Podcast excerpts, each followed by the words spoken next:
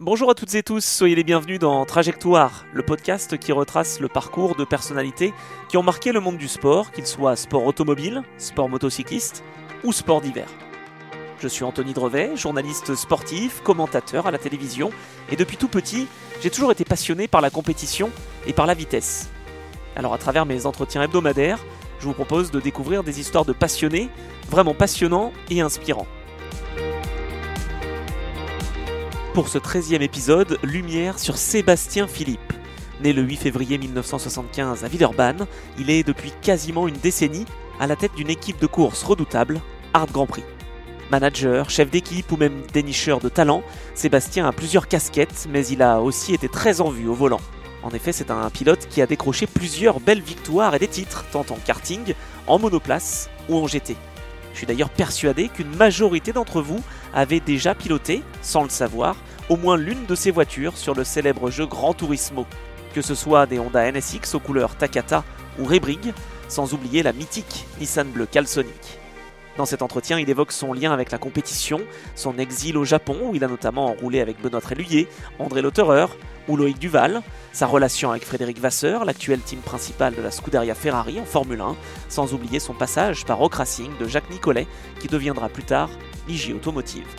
Nous avons également parlé de nouvelles générations de pilotes, dont beaucoup sont passés par l'équipe Art Grand Prix, comme Stoffel Van Dorn, George Russell, Alex Albon, Esteban Ocon ou encore Nick De Vries. Si ce podcast vous plaît, n'hésitez pas à le partager afin de faire découvrir de belles trajectoires au plus grand nombre. Vous pouvez également laisser un commentaire sur les différents supports d'écoute sur mon site internet ou sur mes comptes Instagram et Twitter, des infos que vous pouvez retrouver en description. L'occasion de vous remercier encore pour les messages que vous m'envoyez, cela m'encourage vraiment à continuer et à vous partager d'autres belles histoires. Allez, je ne vous en dis pas plus, il est temps désormais de vous laisser bercer par la voix de Sébastien Philippe et de suivre sa trajectoire.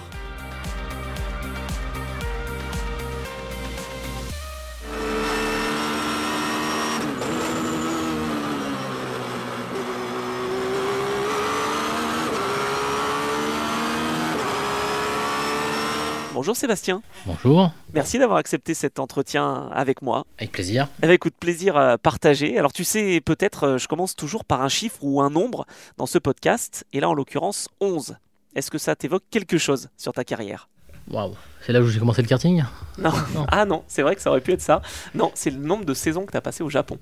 2 en F3 et 9 en Super GT. J'ai commencé en 99 là-bas et euh, j'ai arrêté en 2009. C'était un Donc ça fait 11 ans. Ouais, ouais bah, ça a été une belle partie de ma, vie sportive. Hein. Je veux dire, je pense que sans le Japon, j'aurais malheureusement sûrement arrêté un peu plus tôt. Non, non, c'était euh, euh, les plus belles années euh, pour moi au, niveau du sport auto. C'est vraiment quelque chose qui, qui t'a marqué Ouais, ouais, parce que c'est c'est là-bas que, que j'ai gagné mon titre en F3.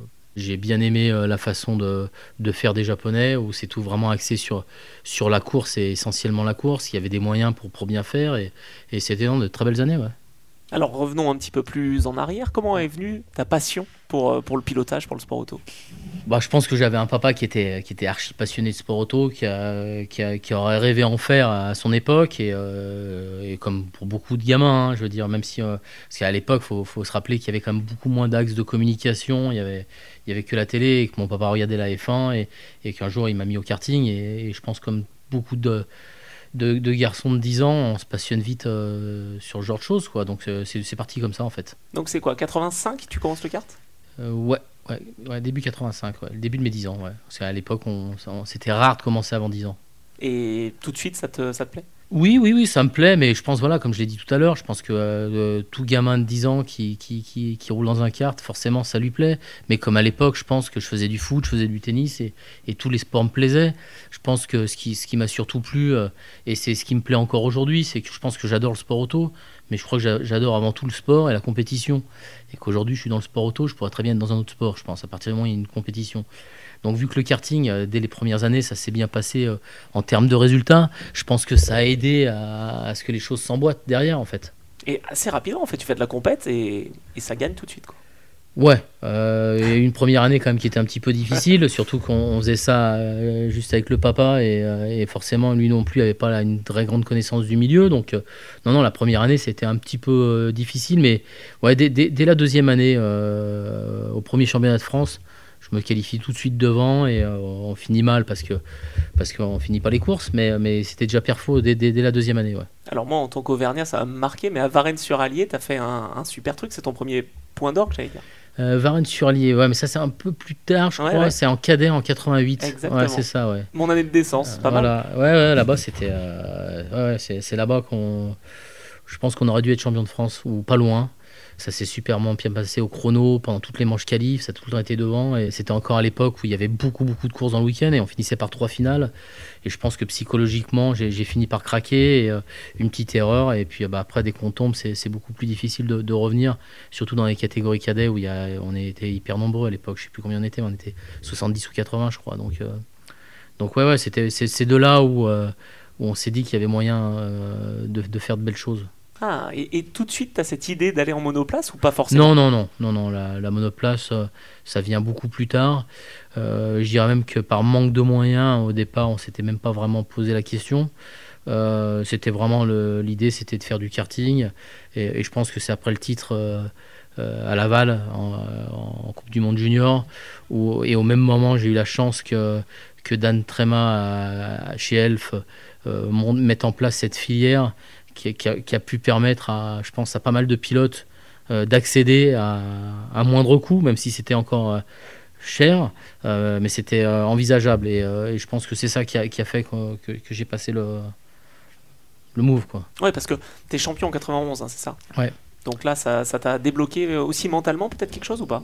Non, non, parce que ça faisait, j'avais déjà fini quatrième l'année d'avant. Ça faisait un moment où sur toutes les courses euh, importantes au niveau national ou international, ça se passait bien. Ça gagnait pas tout le temps, mais mais c'est, j'étais déjà déjà à un bon niveau. Donc plus que débloqué, je pense que ça m'a surtout ouvert euh, des opportunités euh, pour pouvoir accéder de façon encore un peu plus facile, parce que je pense qu'à l'époque, elle était assez pushy euh, pour, pour que je fasse partie de l'aventure, la Fédé, enfin un peu tout le monde. Et donc 93, tu débarques en, monoplace. Voilà, c'est ça. Alors avant ça, en 92, j'avais quand même fait le volant Winfield à, Manicourt. où je me fais éliminer bêtement en demi-finale sur une sortie qui était éliminatoire. Ah ouais Comment ça se passait justement, tiens, ces journées-là? Ouais, c'était, je me rappelle plus tout, hein, mais euh, on avait 6 euh, ou 7 journées, je crois, de roulage. Et, après, il y avait euh, une sélection où ils retenaient les 20 meilleurs, ou en, demi-finale. Et puis de 20, on passait à 5. Et après, il y avait qu'un gagnant.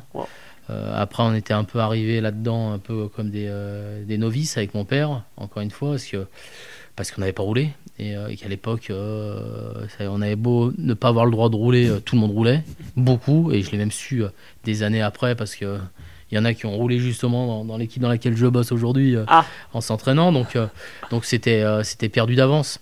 Et, mais en demi-finale, ça commençait justement. J'ai mis beaucoup de temps à, atteindre une certaine perf pendant, pendant ce volant-là. Mais en demi-finale, ça commençait à aller bien. Mais bon, j'ai fait une, erreur bête. c'était à Imola, à Manicourt. Là. c'était sous la pluie, je suis sorti bêtement. ah, c'était sous la pluie le, et, et, donc éliminé. Et Dieu merci, c'est l'année où il, crée la, la, Formule Campus à l'époque. Donc euh, je repars, je bifurque directement là-dedans. S'il n'y avait pas eu ça, je pense que j'aurais pas pu euh, démarrer parce que j'ai pas gagné le volant. Et, euh, et, puis bah, la campus commence et puis, et puis voilà, c'est le début d'une nouvelle aventure. Comment tu te sens après tes compétitions en kart justement au niveau du pilotage en monoplace? Tout de suite, tu as compris comment ça fonctionnait? J'ai mis du temps et je pense que dans l'approche, j'avais aussi envie de faire de la monoplace parce que c'était un moyen euh, de devenir professionnel, chose qui à l'époque était pas vraiment possible en karting ou, euh, très, très, difficile, même encore aujourd'hui je pense. Mais, mais je pense que j'ai mis du temps à le digérer parce que le karting c'était vraiment quelque chose que j'adorais et que je pense que j'ai mis du temps à m'épanouir en monoplace de la même façon que je m'épanouissais en karting. Donc, euh, donc je pense ouais la, la, première année alors ça s'est bien passé parce qu'on on, gagne le championnat ah en F4, mais je pense que le, le plaisir et, était un peu moindre à cette époque-là. Et, euh, et, je pense que j'ai un petit peu galéré derrière quand même aussi euh, en Formule Renault parce que parce que j'arrivais pas à être à l'aise comme je l'étais en karting quand même à l'époque. Ah ouais, d'accord. Malgré euh, le premier titre que tu as obtenu quand même face à des pilotes de talent comme Oriol Servia ou Didier André ou Sébastien Guérin, c'est fou. ouais, ouais, ouais, non, non, ça s'était bien passé. après la F4, voilà, il n'y a pas de diff, y a pas, hmm. ça reste un gros, gros karting. Donc je pense que la transition, elle était, il y en avait une, mais elle n'était pas complète. Et après, on s'est retrouvé dans une, dans une filière avec 12 voitures dans la même euh, équipe, euh, un championnat qui, voilà, c'était tout nouveau, hein, début 94, c'est 12 nouveaux pilotes, mais avec 12 nouveaux mécanos qui sortent de l'école et, ah et 4 ingés, enfin c'était le début de la, de la, structure. Et puis je cherche pas d'excuses, parce qu'on était tous logés à la même enseigne, mais c'est vrai que c'était pas simple de débuter dans ces mm. conditions-là. Et j'ai un peu peiné. Alors la première année, c'est bien passé parce que je finis quand même meilleur rookie en Formule Renault. mais, la, mais, la deuxième année, euh, un peu plus compliqué, ouais. Un peu plus compliqué. Deux fois huitième, j'allais dire. Après ton titre, tu te voyais peut-être évoluer rapidement et aller jusqu'à la F1, pourquoi pas, en 93. Puis là, 94-95, plus dur. Ouais, bah 94, euh, c'est 8 ou 7, je sais plus, mais, euh, mais c'est pas mal en fait, parce que, parce que je pense que devant, il y a que des redoublants. Bah, T'avais euh... Sarrazin, Pompidou, Beltoise. Ouais, bah, voilà, c'était des redoublants, ça. Et, et on n'avait pas beaucoup roulé. Il hein. faut savoir, c'est qu'on avait reçu les voitures, je crois, la veille de la première course. Hein.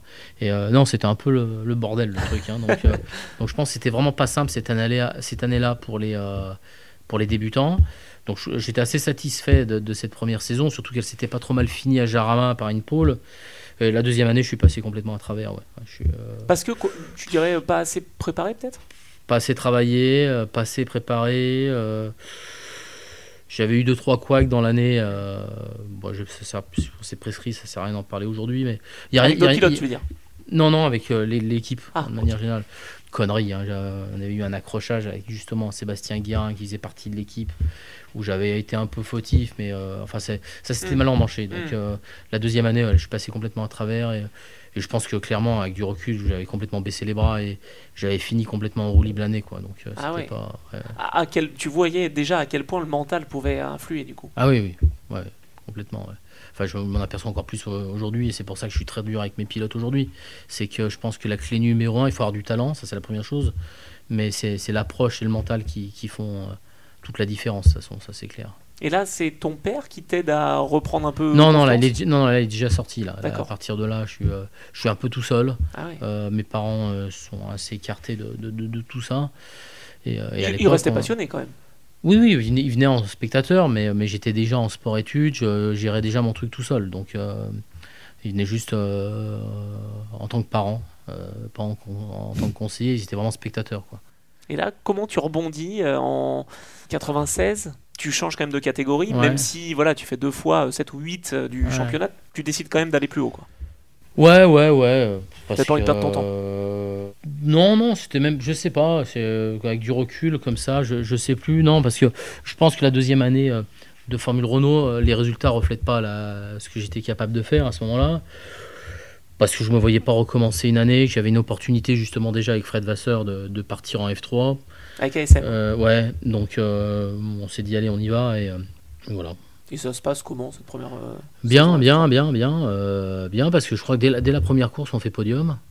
Il faut savoir c'est que l'équipe à l'époque c'est une équipe avec très très peu de moyens, toute petite structure. Euh, qui avait encore jamais rien gagné non plus. Et euh, après, je les ai pas aidés non plus. Mais euh, non, non, ça se passe bien. On fait, on fait pas mal de, de, de, Je crois qu'on finit 6 ou 7 ou 8 du championnat, encore une fois. Je crois que j'étais abonné à ça. Hein.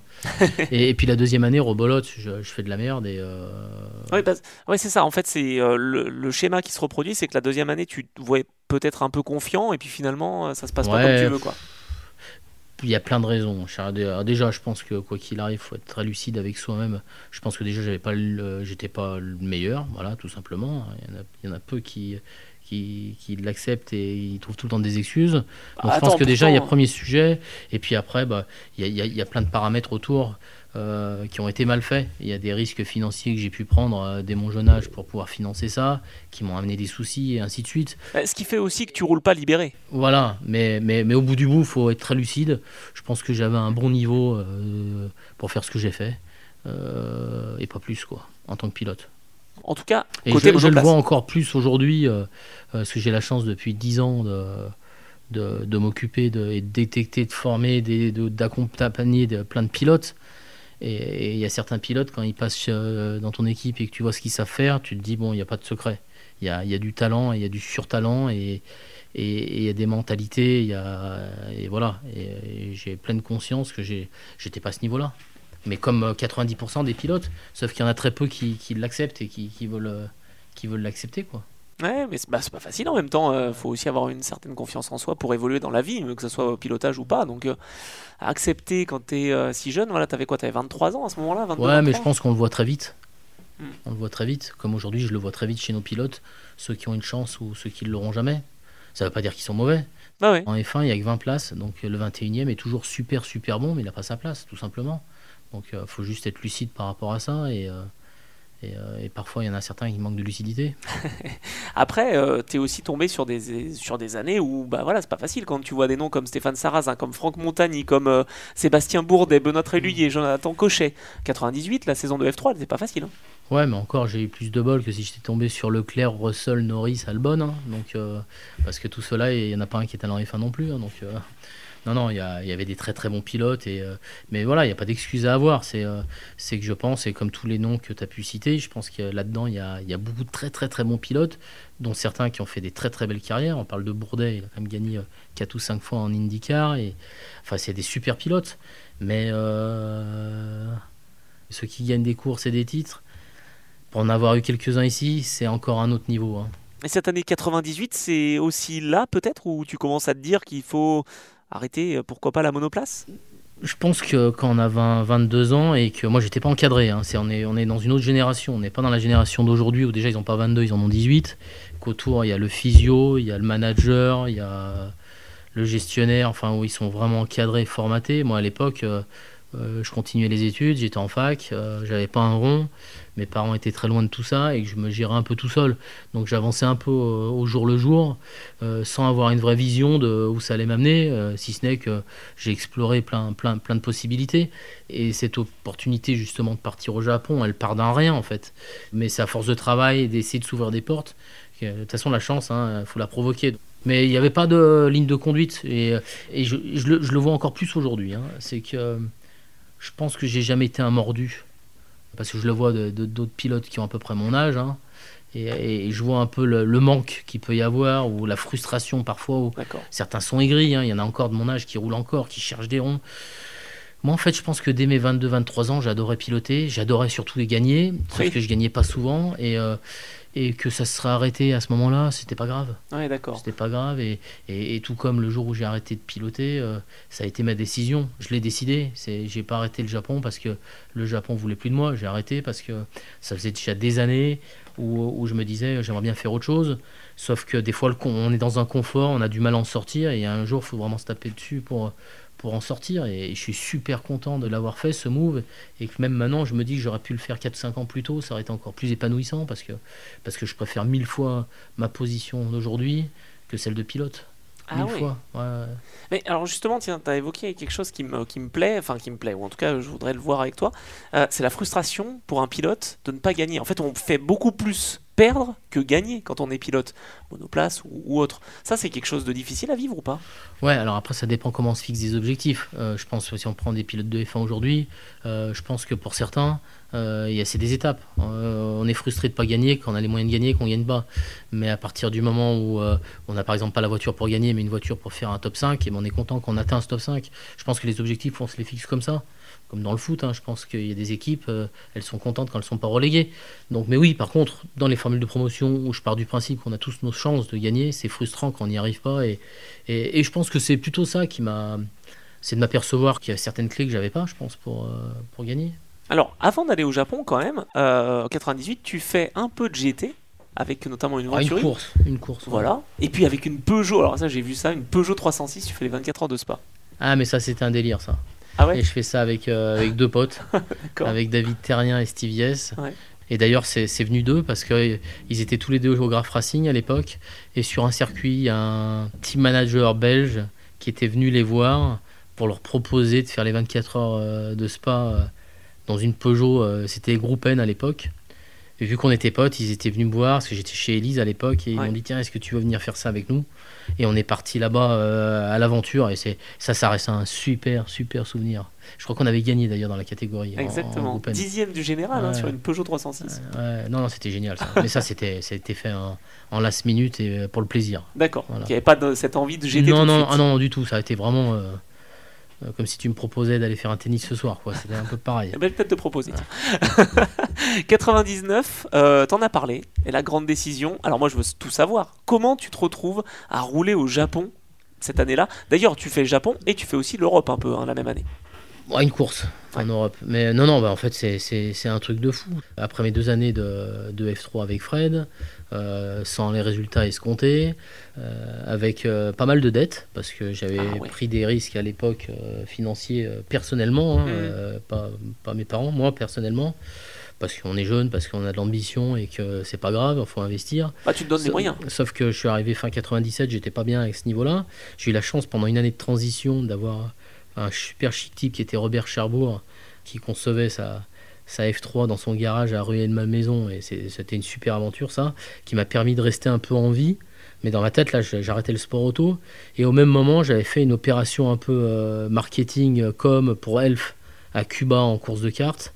Et j'avais rencontré là-bas Pierre-Henri Raffanel, euh, avec qui j'avais raconté un peu ma vie et où uh-huh. j'en étais et dans les galères dans lesquelles j'étais. Et lui roulait au Japon. Et, lui roulait au Japon. Et, et, on fait la course de cartes ensemble. On passe cinq jours à Cuba aussi à faire la fête et on sympathise. Et euh, ça d'ailleurs c'était fin 97. Et pendant que j'étais en train de faire ma saison en 98 euh, chez Elise, et là dans ma tête c'était voilà, ça allait s'arrêter en fin d'année, j'ai reçu un coup de téléphone de Pierre-Henri euh, pendant l'été. Il m'a dit écoute, j'ai mon boss au Japon qui est en Super GT, qui veut monter une équipe de F3. Est-ce que ça te branche de venir essayer? Et me voilà parti en novembre 98 pour faire 4 euh, jours de test en F3 euh, dans une équipe qui se montait, euh, où le patron c'était un, mec de la préfecture d'Yamaguchi, donc au fin fond après Hiroshima là-bas, qui avait 25 concessions automobiles et qui voulait faire une équipe de F3 avec des mécanos de la concession.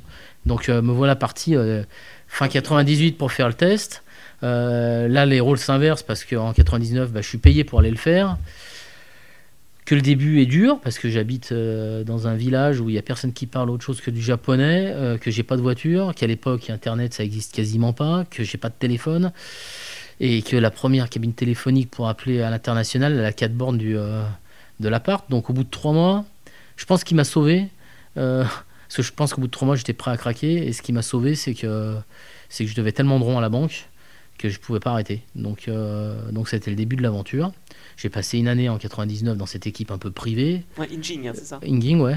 Et euh, où on finit quand même 3 du championnat. Ben oui, j'ai vu ça. Et puis, et puis c'est là où tout s'est emballé parce que j'ai Honda qui m'a contacté direct derrière pour recommencer encore une année de F3 mais en étant très bien payé et c'est là où je gagne le titre. Oui, parce qu'ils ont vu que tu roulais bien dans une Dallara d'un team privé, donc ils se disent face à Manning, face à Matsuda. Et, vu que ça faisait 10 ans que Tom, avec Toyota, gagnait le championnat tous les ans là-bas, euh, donc Honda décide de mettre les moyens et, ils me prennent. Euh, et, là, c'est le début de l'aventure parce que de, de cette année de F3, je reste chez Honda encore pendant 6 ans derrière en Super GT. Après, je switch chez Nissan et, euh, et ça m'a permis euh, de gagner quand même des courses, de me faire plaisir, de faire ma passion, de rembourser la banque.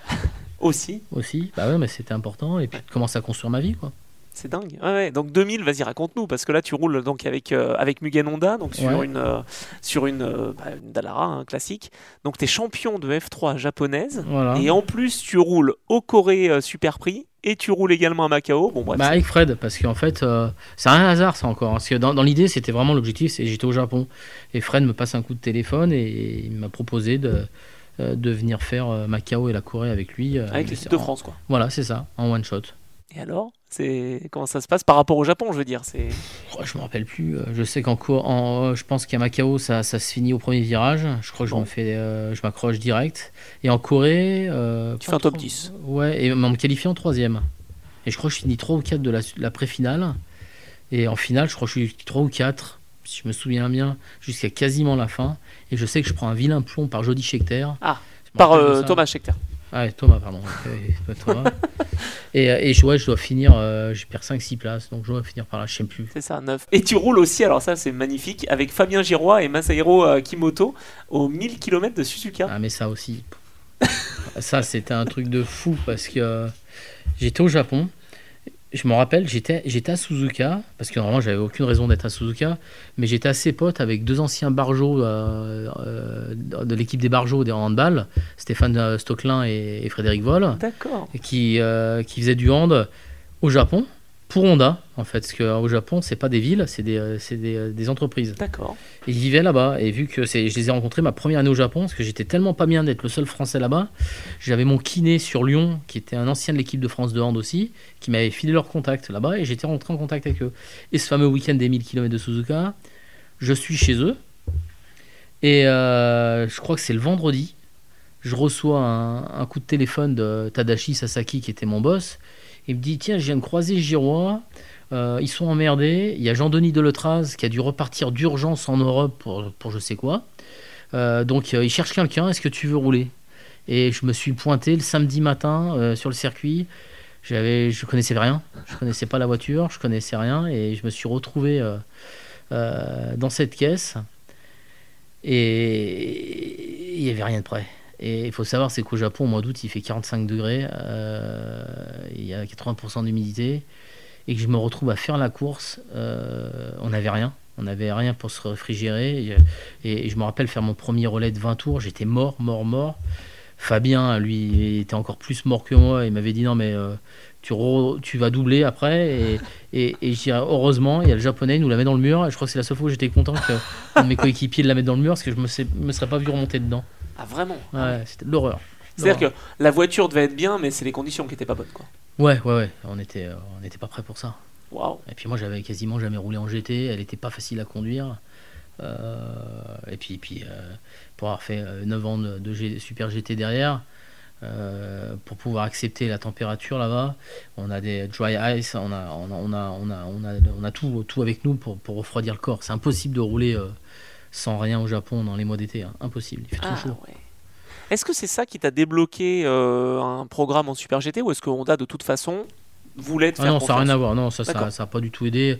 C'est juste que c'est un peu une suite logique euh, au Japon. Quand on a gagné la F3 au Japon, on a tout le temps, enfin très souvent des, des opportunités en Super GT. T'es pas passé par la Formule Nippon par contre? Non, non, parce que euh, bah voilà, ça, ça, ça veut bien dire ce que je disais tout à l'heure dans, dans ma passion pour tout ça. C'est que le Super GT, euh, on était rémunéré pour le faire, on était très très bien rémunéré pour le faire. Que la Formule Nippon, euh, on n'était pas rémunéré. Et, euh, et que personnellement, je me voyais pas habiter 100% du temps là-bas. Donc il fallait que tu puisses faire les allers-retours. Voilà, et, et que j'ai pas eu non plus les. J'ai eu deux trois opportunités de rouler en, en Super Formula, mais c'était pas les, les bonnes, et, et que ça me suffisait de faire le Super GT en fait. Je, je préférais faire que- qu'un truc bien, et, et ouais, et puis je pense que la, première année c'était une mauvaise équipe, la deuxième année euh, c'était euh, pas top, et la seule vraie opportunité que j'avais eue c'était euh, sur un test audition avec Nakajima, face à justement Lotterer à l'époque. Mais ça faisait trois ans que je faisais pas de monoplace, j'étais arrivé un peu les mains dans les poches au test et je me suis fait démonter. Mais ça m'a, c'était très bien comme ça. Je- le Super GT, ça me permettait de passer six mois du temps en France. C'était nickel. Ah, pas mal, ok. Donc première année, donc t'as dit, voilà, avec euh, la Honda NSX euh, Dom, euh, bon voilà, ça se passe euh, bof. Par contre, tu roules avec Benoît Tréluyer. Ouais, Deux dernières courses, ou trois ça. dernières courses. Ouais. Alors, euh, et en plus, t'as même un podium à miner. Ouais, ouais, bon avec Benoît, de toute façon, ça a été une grande histoire. hein. On est, je l'ai un peu aidé déjà à venir au Japon à l'époque. On était, on était potes depuis, le, depuis l'internat à, à Brett-les-Pins. Est-ce que tous les, tous les Français, justement, là-bas sur place, vous vous aidiez Parce que tu m'as parlé de Pierre-Henri Arfanel, il y avait Eric Comas, euh, donc Benoît Tréluyer, il y a même eu à un moment Jérémy Dufour. qui a été mon coéquipier. Ouais. Voilà. Euh, Romain Dumas aussi. Ouais, non, non, non, je pense que il y avait pas forcément. Il y avait une entraide collective des pilotes étrangers. Avec Benoît, c'est une relation qui est complètement différente parce qu'on se connaît depuis toujours. Que je suis le témoin de son mariage, que, que c'est un pote. Et, euh, et, et- et que c'est moi qui l'ai poussé à venir faire un test au Japon en lui expliquant que c'était super. Que, et il a d'ailleurs fait une super carrière là-bas derrière. Et, et que quand j'étais au Japon, on, vivait quasiment ensemble. On a fait les 400 coups ensemble. Et, on a eu la chance justement de faire 2-3 courses en, en Super GT ensemble euh, l'année où il, a- il est, il est titré dans la même équipe que moi en fait l'année d'après en fait et il finit l'année pour remplacer un des mon coéquipier qui devait être Kato à l'époque Ouais, c'est ça, Hiroki Euh, Kato. je sais plus pourquoi il l'avait remplacé d'ailleurs peut-être par manque de perf et voilà quoi c'est tout Ouais, bah, pas mal quand même. L'année suivante, bon, avec Richard Lyons, euh, ça se pose pas. bon, il y a une victoire quand même à Motegi. ouais mais alors après il faut savoir c'est qu'en Super GT euh, Il y a que des spécialistes. Hein. et, gagner plus d'une course par an deux courses c'est le maxi parce que euh, y a un système de l'est là-bas qui est. euh, alors aujourd'hui, je sais pas comment ça se passe, mais à notre époque, c'était un truc, c'était hallucinant. C'est que le premier, il prenait 50 kilos dans la tronche, le deuxième 30, le troisième 20, le troisième, quatrième 10. Le cinquième, il prenait pas, mais il n'en déduisait pas s'il en avait. Et à partir du sixième, on perdait euh, 10 kilos. euh, donc, euh, c'était super dur. Il n'y a jamais eu, d'ailleurs, historiquement, euh, surtout dans mes années, on se retrouvait souvent 7 ou 8 équipes à la fin de l'année à se bagarrer pour le titre. Parce que c'était impossible de partir. Parce que si vous faisiez deux, deux bons résultats d'affilée, il y avait plus de 100 kilos sur la voiture, c'était mort. Ah, c'est pour pour ça que c'est très Ouais. très. euh, Ouais, c'est pour ça que c'est hyper serré là-bas. D'accord. Euh, Alors maintenant, je crois que le concept il est différent, c'est qu'ils ils prennent du poids par rapport aux points qu'ils ont au championnat. Donc c'est un peu moins constant, euh, inconstant, parce que, parce que tout le monde monte en même temps. Mm. Mais à notre époque, non, c'est- il y, a des- il y a des courses, j'allais au Japon euh, avec l'objectif de, de finir derrière P7 pour pouvoir perdre 20 kilos. hein. On n'y allait que pour ça. hein. Ah ouais. Ouais, on n'y allait que pour ça. Donc, Et euh, puis, y a aussi un, un côté un peu bizarre dans, dans ce règlement parce que je me dis, euh, tu peux être rapide sur un circuit. Et puis le circuit d'après, euh, même en n'ayant pas de poids, euh, t'aurais pas été super rapide. Bah alors là, si en plus tu te prends 50 kilos, Ouais, parce que c'est vrai qu'il y avait quand même des. euh, parce qu'aujourd'hui, elles, se- elles se ressemblent beaucoup, les voitures. hein. Elles ont plein mal de, de parties communes. Mais à mon époque, c'était vraiment. euh, la NSX, c'était une NSX. La GTR, c'était une GTR. C'est-à-dire qu'il y avait des caractéristiques de voitures qui fonctionnaient plus euh, sur certains circuits que d'autres, hein, ça c'est clair. Mais bon, au bout du bout, leur championnat, il tient depuis des années et des Ah oui. années. Et que je pense qu'ils ont, ils ont compris le bon concept. Et à la fin, c'est toujours le, même qui, le meilleur qui gagne, quoi qu'il arrive. Mais avec plus de difficultés. en tout cas, c'est agréable à suivre de- de- depuis Ouais. l'Europe. hein. Moi, je te dis, j'ai suivi tes courses. Donc, euh. Non, c'est sympa. Non, j'ai- j'ai j'ai bien aimé tout ça. Et les circuits? Comment ils sont les circuits au Bon, ils Japon? sont bien. hein. Ils, ont, ils ont la chance d'avoir quand même, euh, pour un pays, euh, entre Suzuka, Fuji, Motegi, euh, même Autopolis. Ouais, c'est- des super. Alors, il est un peu vieillissant, Autopolis. Euh, mais euh, Mais mais, mais, c'est super beau. Mais il y a quand même trois circuits euh, là-bas avec des vraies belles infrastructures, hein, que ce soit Suzuka, Fuji et Motegi. euh, euh, et après, il y a plein d'autres circuits plus vieillissants comme TI Aida. Miné aussi. Miné, mais ça, maintenant il roule plus Non, à Miné, hein, c'est fini. hein. On avait Tsukuba aussi au-dessus de Tokyo, qui était le croix internois japonais. Et il y a le Sugo, qui est un Sugo. super circuit. On avait Sendai Island. Non, il y a plein de circuits là-bas. C'est dingue. Ouais, non, non, c'est pour ça c'est top. Ouais, Donc, tu as apprécié beaucoup, en tout cas, là-bas. ouais, ouais je- je- franchement, la partie sport auto, euh, euh, je regrette pas du tout mon choix parce que je pense que euh, j'ai fait le mieux de ce que j'aurais pu espérer faire par rapport à, à- à mes capacités. Bon, après, euh, il, il te manque un titre, mais tu as quand même un titre de vice-champion. Est-ce que ça a été difficile? Moi, j'ai vu euh, 2004, tu vois, où en fait, tu roules plus avec Richard Lyons, que tu as connu en 2002, et lui, il est champion en 2004. Toi, tu t'en fiches? Je me rappelle même pas. D'accord. Non, non. Non, non, Ça t'a pas marqué, quoi? non, je m'en fous. Ok, bon. T'étais content pour lui, quoi. Ouais, et puis j'avais jamais euh, fait mon bonheur ou mon malheur euh, par rapport aux autres. C'est comme euh, quand euh, on aurait pu se dire aussi, quand j'ai pris la décision d'arrêter, euh, mes copains de toujours là-bas, c'était les Très Tréluyer, et qui ont trouvé l'opportunité au Mans et qui, qui gagnent au Mans euh, l'année où je commence à bosser. J'étais super content pour eux et j'ai jamais cherché à. On fait tous notre vie, hein, donc euh, je m'en fous des autres. Moi, je... Trace route. Tant mieux, ouais, ouais, tant mieux. Puis ça change, voilà, ça sert à rien de. En tout cas, toujours est-il que tu restes fidèle à Honda et que tu as le titre de vice-champion avec cette Ouais, fameuse Rebrig. Là, c'était une vraie frustration, hein, parce Ah. que ce titre, on aurait dû le gagner 100 fois. Ah ouais D'ailleurs, on l'a gagné, hein, euh, enfin, on l'a perdu sur tapis vert, sur une connerie. Euh, mais en termes de points, on l'a- on l'avait gagné. Le- Ah, alors attends, ça, j'ai pas suivi, parce que c'est l'auteur et Wakizaka qui s'imposent. Oui, d'un point.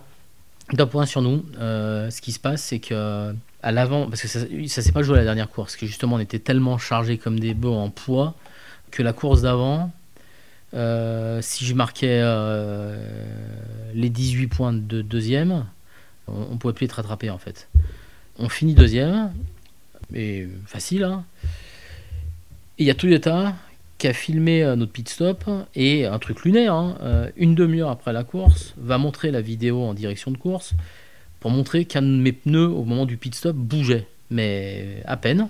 Donc une heure après la course, on a pris 30 secondes qui nous font passer de P2 à P3. Derrière une autre Honda que si on m'avait mis la pénalité temps pendant la course, vu que là-bas on soit... Oui. Tu, tu, le, Donc je perds 3 il t'aurait points, laissé passer, quoi. je perds 3 points et je perds le titre d'un point. Et on savait qu'en... On, on savait pertinemment, et c'est pour ça je me rappellerai toujours le, le soir de, de, de- d'Autopolis, Euh, avec P2, on était champion, d'ailleurs on l'a cru. Et quand on est passé P3, même s'il en restait une, on savait que c'était quasiment mort. Parce que dans la configuration, donc je crois qu'on avait 120 kg, on avait une plus petite bride. Et, et qu'André, il fallait qu'il marque 3 points ou je sais plus combien Mm. pour, pour être titré. Et... Ouais, ça, ça, ça, ça m'avait gonflé un moment. Ouais. Ouais, ça, j'avais été un peu, dé- un peu dé- dégoûté de la, de la façon dont ça avait été fait en fait. Ouais. Au, au point que tu as peut-être même eu envie d'arrêter à ce moment-là ou pas? Non, non, non, non, non. J'ai eu envie de quitter Honda, ça c'est sûr. Oui, bah, Euh, d'ailleurs, parce euh, que c'est ce que tu as fait. parce que j'étais pas Honda officiel. J'étais Honda un peu plus privé. Enfin, j'étais pas dans l'équipe euh, où j'étais avant. Ah ouais, un peu dans. pourtant, ah, elle est mythique pourtant cette déco, la numéro 100. non, elle Ouais, ouais, marqué. mais, mais voilà, mais c'était pas Dom. Dom, c'est eux qui fabriquaient le châssis, donc euh, c'était un peu plus l'officiel. Même si tout le monde était traité à peu près pareil. hein. Et quand il se passe ce truc à Autopolis, que je trouve lunaire, je demande euh, à Honda d'aller porter réclamation, d'aller se batailler pour ça. Et j'ai pas senti qu'il y avait. euh, Ouais, du répondant, quoi. Ouais, il n'y a pas de répondant. Donc euh, j'ai eu une opportunité de partir chez Nissan. J'ai dit c'est le moment ou jamais. C'était mieux payé. Euh, et voilà. Ils sont venus te débaucher quand même. Ouais, ouais, après c'est un petit monde, hein, Ouais. on se connaît tous, donc euh, ouais, ouais. Et je suis parti chez Nissan. Et t'as retrouvé notre élu. Voilà, Pas mal. ça. Et Richard Lyons aussi. Et voilà, exactement, qui a été champion, donc je le rappelle, en 2004. Voilà. Euh, et tu finis quatrième pour ta première saison avec Nissan, c'est pas, pas si mal. non, Comment ça, non? Deuxième année. Ouais, Ah oui, c'est vrai, parce ouais. que la première, t'as raison. Ah, la première, c'est un 12e. Ah oui. cauchemar. Ouais, Ah un oui, non, cauchemar, pardon, C'est dans une équipe un Avec ouais, Ouais, pardon. et puis une équipe, euh, je sais même plus comment, euh, Azemi, Motorsport. Azemi, ouais, c'est l'enfer. Ah, c'était un enfer. Ah oui, bon. Et c'est Ben qui me pousse un peu à aller prendre sa place chez Impal après, parce que lui part chez Nismo. Et, euh, Quelle équipe officielle, Nismo Voilà. ça. Et il m'a poussé un peu chez Impal et là, là, c'était le bonheur. Euh, Ah. euh, J'étais avec Matsuda qui roule encore aujourd'hui. Tout à fait. Et ouais, on finit 4 et on gagne deux courses en plus cette année-là, je crois. Exactement, Fuji et Suzuka. Ouais, ouais, ouais. c'est ça, ouais. Pas mal en plus. Ouais, hein. Belle course. Mais les mi-bornes de Suzuka, je crois que je les ai gagnés euh, deux ou trois, trois fois, je crois. Waouh, Ouais, il me semble. Tu vois, la mémoire, j'arrive même plus à savoir si c'est. pas mal. Bah, moi, Je crois que c'est trois fois. je sais pas, tu vois. Deux fois avec Honda, une fois avec Nissan. Ouais, ouais. Donc tu t'es fait une belle place au Japon, quoi. Voilà, ouais, ouais, non, ça allait, ouais, ouais, c'était pas mal. Tu sentais que les Japonais, justement, aimaient bien euh, ce côté européen qui venait, etc. Ou... Comment, com- comment tu l'as vécu, en fait? Non, bien, bien, bien. Non, je pense que c'est un peu moins vrai aujourd'hui. Il y a de moins en moins d'étrangers, pour plein de raisons, hein, je pense. Euh, après, j'ai été surpris là-bas du niveau des pilotes japonais, qui est, qui est très très élevé. Mhm.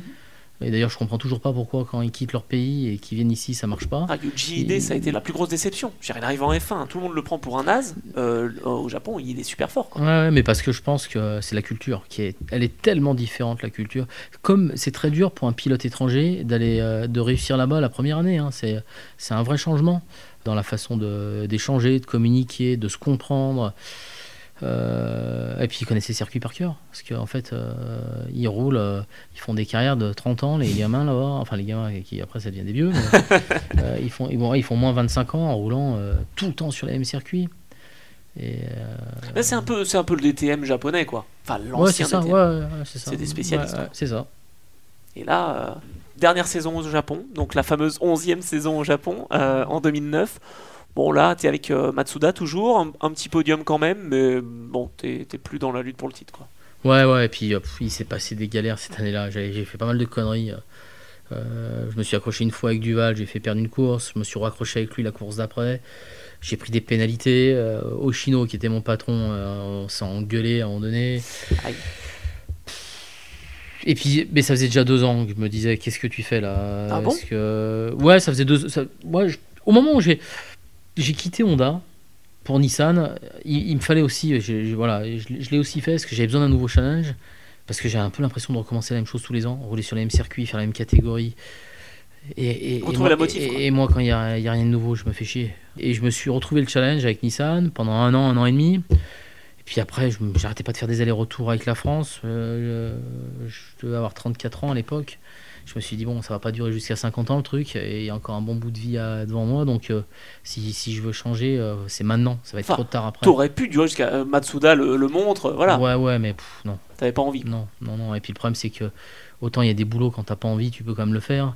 Quand on te demande de l'excellence et d'être le meilleur, si t'as euh, 95% envie, c'est déjà mort. Donc, à ce moment-là, j'ai dit, allez, stop, on arrête tout. Et là, c'est quoi? C'est via Nissan que tu arrives chez Hawk ou comment, comment ça se passe? Ah non, non, non, non, non, c'est. Comment t'as le- l'opportunité? Quand je prends la décision euh, d'arrêter euh, de rouler au Japon, parce que déjà à la base aussi, ce qui m'a aidé à prendre la décision, c'est que vu que ça s'était mal fini un peu avec Nissan, j'avais une opportunité, c'était de partir chez Toyota, euh, dans une équipe. et c'est là que j'ai dit non, c'est bon, il faut ça, arrête de jardiner, c'est maintenant que j'arrête. Vu que je connais très bien le sport auto, je me suis dit il faut quand même que je reste là-dedans. je voulais entreprendre. Euh, et, mon vrai souhait, parce que j'ai gagné un peu ma vie là-bas, c'était de monter une équipe de course. Et, je me rappelle, euh, la première personne à qui j'expose, euh, je dois faire ça, c'est Fred Vasseur, avec qui j'ai gardé pendant 15 ans les liens. Et dont je me rappelle toujours, je, suis monté à Villeneuve-la-Guyard de le rencontrer pour lui dire voilà, qu'est-ce que tu en penses Est-ce que tu peux m'aider Qu'est-ce que hein Et je me rappellerai toujours, il m'a dit T'es un fou, fais pas ça. Parce que. Bah, lui, il l'a fait déjà. Voilà, mais que que c'est vrai que c'est hyper casse-gueule comme métier. Et euh, il me l'a déconseillé. Je me rappelle avoir vu François Sicard derrière qui m'a dit à peu près la même chose. Et François bossait avec Jacques Nicolet. Et Fred Vasseur était aussi assez proche de Jacques. Et, j'ai rencontré Jacques et il m'a offert l'opportunité d'aller bosser pour lui euh, chez Okrasing. Dans un premier temps, c'était plus en tant que, on va dire, euh, manager sportif, parce que c'était aussi basé vachement sur les gentleman drivers. Euh, pour, euh, pour, aider, à, pour aider à ça.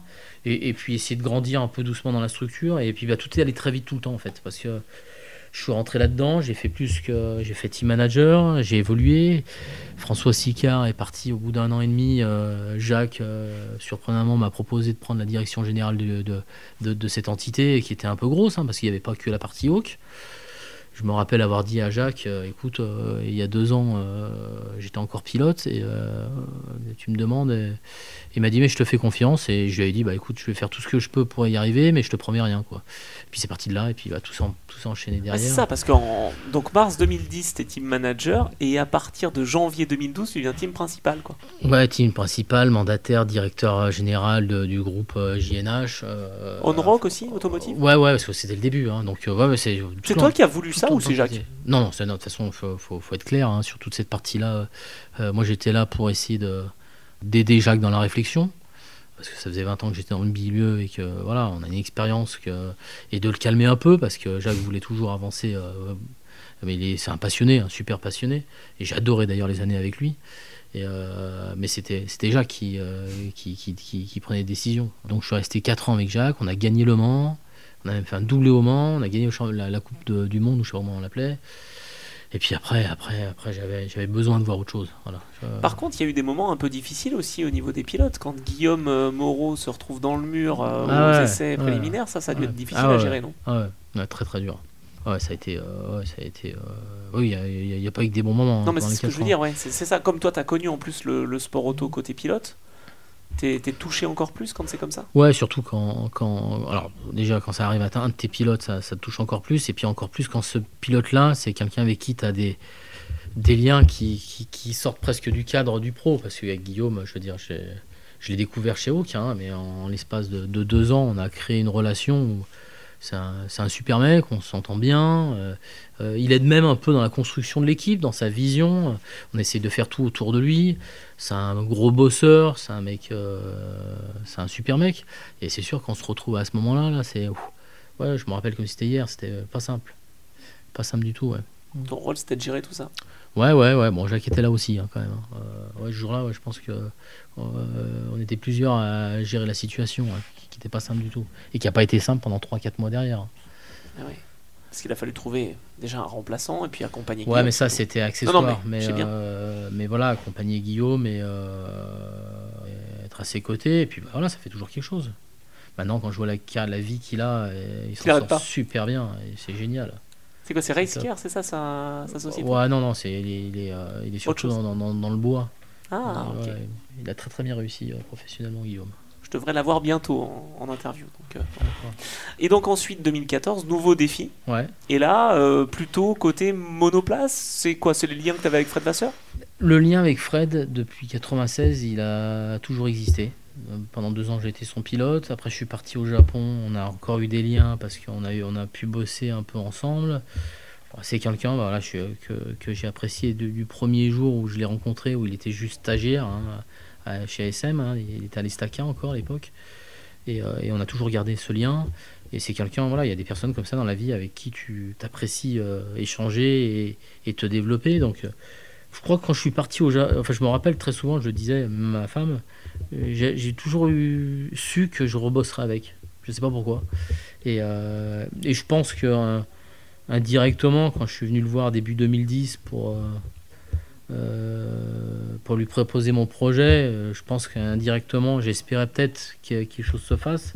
Je pense qu'il était plus malin que ça, parce que j'ai, j'ai fait mes, euh, mes classes pendant 4 ans chez Hawk, et, que derrière, bah, je suis venu bosser avec lui, et, puis bah, depuis, ça dure.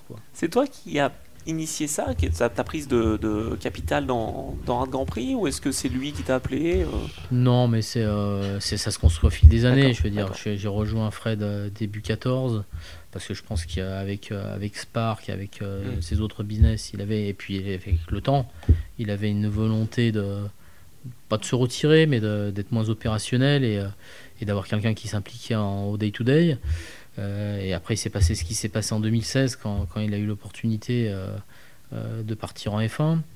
Et à ce moment-là, bah, automatiquement, à partir du moment où je, je, je, je gouverne, enfin, je présidais l'entreprise, mm, mm, euh, qui est une volonté aussi que, que, cette entreprise euh, m'appartienne un peu aussi. Donc euh, ça s'est fait tout naturellement, ce passage-là en fait.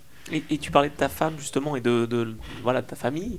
ça, c'est quelque chose aussi qui a été important pour toi, qu'elle te, qu'elle te soutienne, qu'elle te ouais, bah, suive là-dessus Ouais, mais elle me suit depuis toujours. Donc, Au Japon aussi, tu étais avec elle? Non, j'ai jamais voulu qu'elle vienne. Ah ouais parce, que, parce que je ne voyais pas nous inscrire dans une vie là-bas et que je voulais qu'elle garde enfin qu'elle s'épanouisse professionnellement aussi de son hmm. côté. Donc, donc euh, six mois par an, t'étais avec elle, mais euh, ouais, mais c'est surtout que je faisais euh, mes six dernières années au Japon, je faisais surtout une semaine là-bas, une semaine ici, une semaine. C'est aussi ça qui m'a poussé à arrêter. Hein. Ah ouais. C'est que je m'envoyais une vingtaine d'allers-retours par an avec les 8 heures de décalage qui vont bien à chaque fois, donc.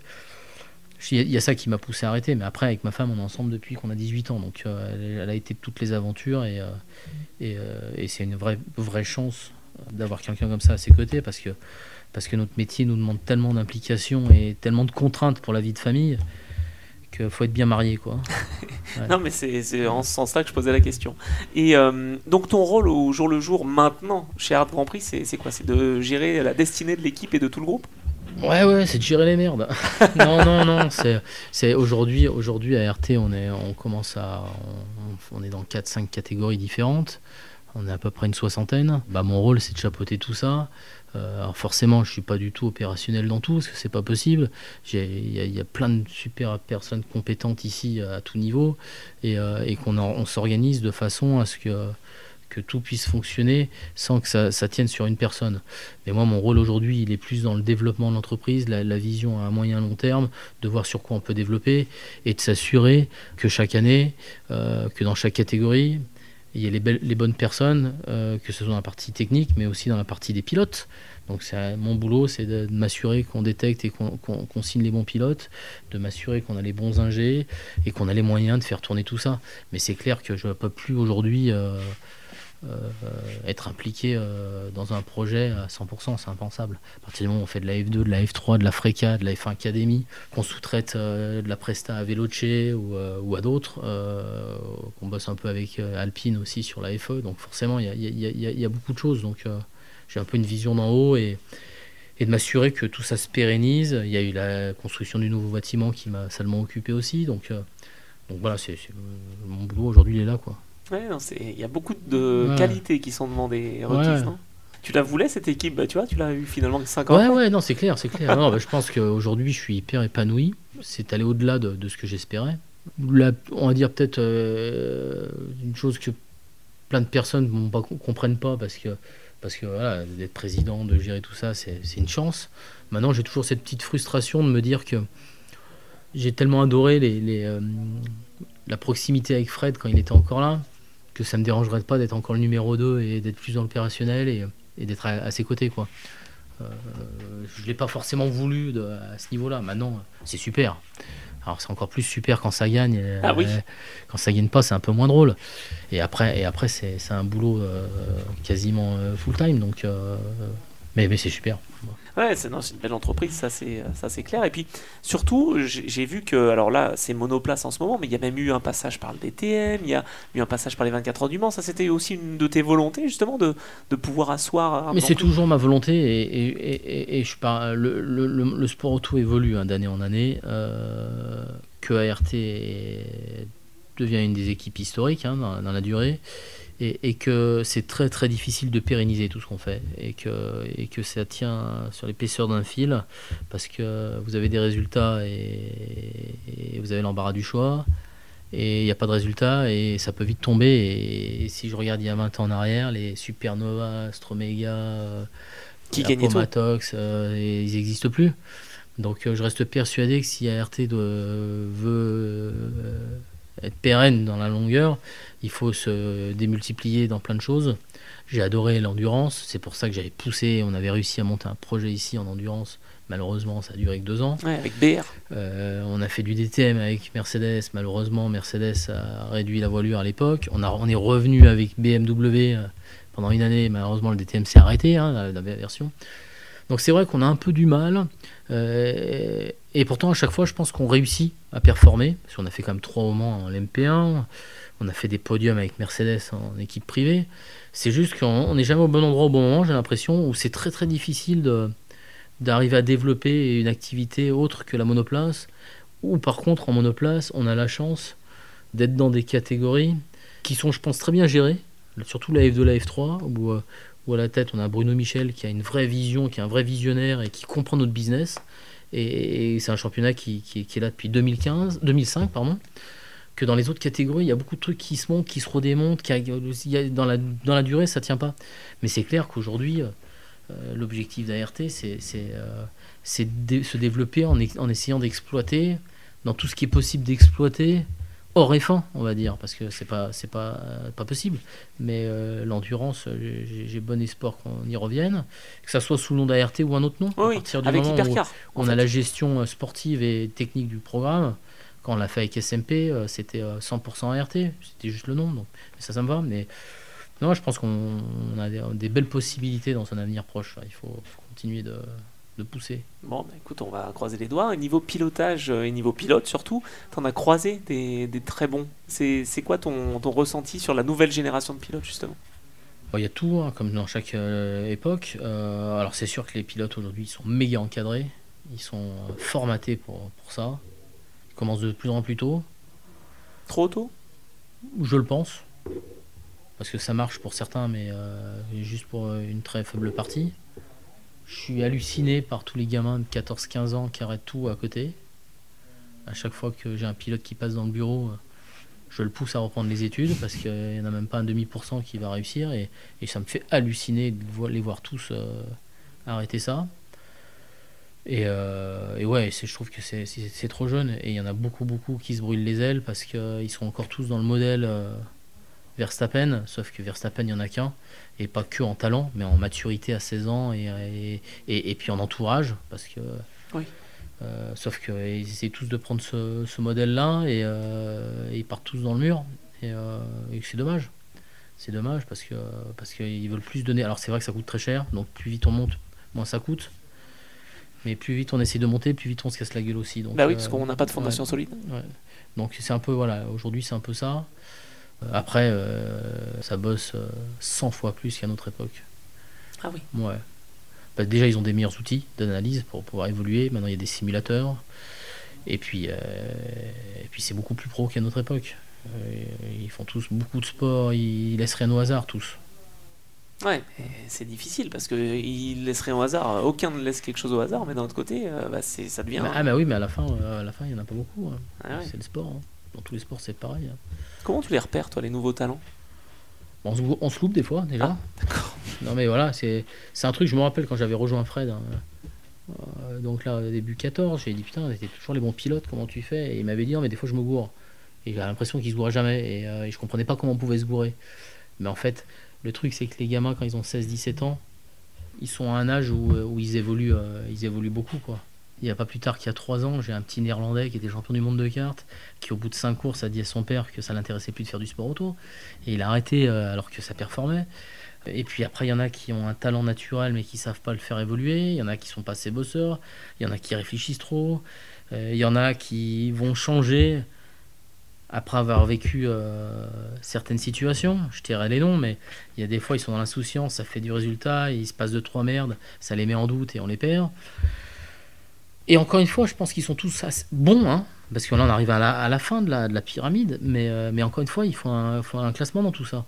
Et, et, parfois, ouais, ça, je me suis loupé sur certains. alors, non pas qu'ils sont mauvais, mais qui sont, ils sûrement pas au niveau où je les attendais. Et après, il y en a certains où c'est. Euh, alors, c'est toujours obvious de le dire quand, quand c'est fini, mais c'est clair qu'un qu'un Rossol, ouais, quand on l'a eu ici, euh, j'avais pas trop de doutes quand même. Parce que c'était un pilote tellement complet, ouais, je, je me disais bien que ça allait aller haut, quoi. Ouais, mais tu vois, moi j'ai un nom euh, qui me vient en tête, Stoffel Van Dorn. Euh, il fait une belle carrière, mais pourquoi ça n'a pas marché en F1 bah Lui, par exemple, j'étais convaincu que ça serait un futur champion de F1. Moi aussi. Pourquoi ça l'a pas fait? Bah Déjà, je pense que quand tu arrives en F1, il faut être aussi tombé un peu au bon endroit au bon moment et que tu te brûles très très vite les ailes.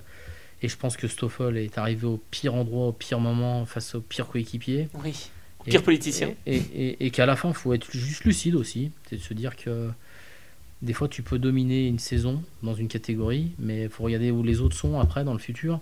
Tu te bats toujours que contre 20 mecs. Donc c'est sûr que des 20 mecs, il était largement au-dessus de tous ces mecs-là. Par rapport à ceux qui sont en F1, peut-être pas. C'est une question. Hein. maintenant, il y a, après, après, maintenant, il y a un truc qui est certain, c'est que Stoffel aujourd'hui, à un niveau, je pense, supérieur de au moins 7-8 euh, mecs qui sont en F1, j'en suis sûr, parce que je les ai, pour certains, je les ai eu ici, donc je sais ce que Stoffel vaut. Mais voilà, ça s'est mal enclenché. Euh, voilà. Mais il a eu sa chance quand même. Oui, oui. Il a juste pas réussi à la saisir. Et, parce qu'il s'est sûrement passé des choses que bah, je pourrais en parler là, mais, hmm. euh, mais c'était pas loin. Hein. C'était quoi ta plus belle rencontre dans ta carrière? Euh, Que ce soit, je veux dire, au niveau sportif, au niveau. C'est quoi, c'est frais? Ah, Non, c'est ma femme. oui, non, d'accord, pardon. Oui, c'est la naissance de mes enfants. mais euh, non, mais je veux dire, Fred, ça, ça, sort un peu du cadre, dans le sens où. Enfin, ça sort du cadre. C'est quelqu'un de. pour moi, méga important. Que, que, que qui est voilà qui, est plus qu'une relation de travail même si on n'est pas pote pote hein. Euh, on l'a un petit peu, mais, mais c'est quelqu'un. Euh, je veux pas dire que je lui dois beaucoup, et, euh, parce que, parce que moi, je pense que on se doit tous quelque chose à un moment donné. Et je pense qu'aujourd'hui, il est, il est content aussi que, que, je sois là pour gérer ça. Mais, mais c'est quelqu'un qui m'a énormément aidé à évoluer à plusieurs niveaux de ma vie, et, que je considère plus aujourd'hui comme un grand frère. Et, et donc, il a été quelqu'un de méga important pour moi, ça c'est clair. Et après, après, après des gens importants, il y en a, il y en a plein. Et, soit dans l'amitié, dans, plein de choses. Mais si on se base sur un aspect purement de euh, d'évolution de carrière, de, de, mentalité, d'intellect, ouais, c'est Fred qui m'a le plus aidé. Ouais. Et au niveau du pilotage, les voitures qui t'ont le plus marqué, c'était quoi? C'était plutôt monoplace, plutôt euh, super GT Toutes? Tout et aucune à la fois, en fait. Je, je l'ai dit au début, hein, et je le répète aujourd'hui, et, et encore plus aujourd'hui. J'adore tout ça mais je suis pas un mordu débile euh, de ça en fait. On aperçoit vraiment. C'est la compète qui me plaît, c'est de mettre tout en place pour que ça gagne et forcément j'aime ça. Mais ça fait 30 ans que je suis dedans. Je pense que demain, euh, il faudrait mettre en place une équipe de cyclistes pour aller gagner le Tour de France, ça m'exciterait autant. Ah ouais. Ouais, je pense. Ouais. D'ailleurs, euh, t'es pas mal au niveau trail et, course à pied, non? Ouais, amateur, mais j'aime ça, ouais. ouais. j'aime bien tout ce qui est nature aujourd'hui. Vieilli, j'aime bien la montagne. C'est pour ça qu'on se retrouve en, en région parisienne, mais côté, côté nature. Bon, on est moins nature qu'il y a, il y a un an, mais, euh, mais, euh, mais, on est encore dans la nature. bon, en tout cas, ça a l'air de, de, te plaire justement euh, ici à un Grand Prix. Donc, c'est quoi le, schéma d'évolution, ce que tu vois voilà, dans les prochains mois? Faut performer dans toutes les catégories, il faut, il faut qu'on s'améliore dans plein de trucs. mais après, je, je me projette rarement à très très long terme parce que, parce que des fois on se projette et c'est complètement l'inverse qui se passe. le seul truc que je suis certain, c'est que c'est la boîte de, mon cœur depuis toujours et, euh, et, que ça, ça change pas. Et, euh, et qu'il y en a plein des fois qui me disent Ouais, est-ce que la prochaine étape c'est la F1 ou est-ce que c'est ci ou est-ce que c'est là? Mais non, je pense que tant qu'il y aura du sport auto, il y a, très peu de chances que ça bouge d'ici parce que parce que j'aime le concept PME, le, fait qu'on puisse, quand il faut aller à droite, on va à droite, quand on va à gauche, on va à gauche, d'avoir des actionnaires qui sont qui sont faciles euh, à bosser avec et, euh, que je pense que je suis pile poil euh, par rapport à ma mentalité et la, vie que j'ai envie d'avoir au bon endroit et, et, que j'ai cette chance là c'est qu'aujourd'hui je vois pas ce que je pourrais faire d'autre dans le sport auto qui pourrait me rendre plus heureux je pense qu'il n'y a rien d'autre il n'y a, a, pas un truc qui me fait rêver dans le sport auto mieux qu'ART donc ça c'est top c'est d'avoir cette chance là parce que c'est une belle boîte, hein. vous avez beaucoup de, de ouais, salariés. Puis c'est euh, ouais, puis, euh, et puis c'est un plaisir de bosser. Et encore, malheureusement, on en a perdu certains avec le déménagement, mais, mais c'est un plaisir de bosser encore avec des gens que j'ai connus dans ma première vie ici. Je veux dire, euh, Khadija, avec qui je bosse euh, au quotidien aujourd'hui, c'était celle qui me demandait les ronds en 96 quand je payais pas mes factures. Jusqu'à l'an dernier, le chef d'atelier, c'était mon mécano quand j'étais en F3 ici. Et il y, y, a une vraie culture, il y a Ouais, c'est ma boîte. Donc, euh, je suis hyper bien ici, quoi. Je dirais même que c'est ta, famille. Ouais, c'est ça, ouais, Ma deuxième. Ouais, Oui, oui, oui, attention, ta femme et tes enfants, évidemment. Merci beaucoup Sébastien. Et puis je reviendrai hein, te voir pour parler de la Formule 2, Formule 3 et des titres euh, notamment euh, obtenus avec plusieurs pilotes et on espère que ça se passe bien pour Théo Pourchère et pour Victor Martins évidemment en cette fin de saison. Nickel, plaisir.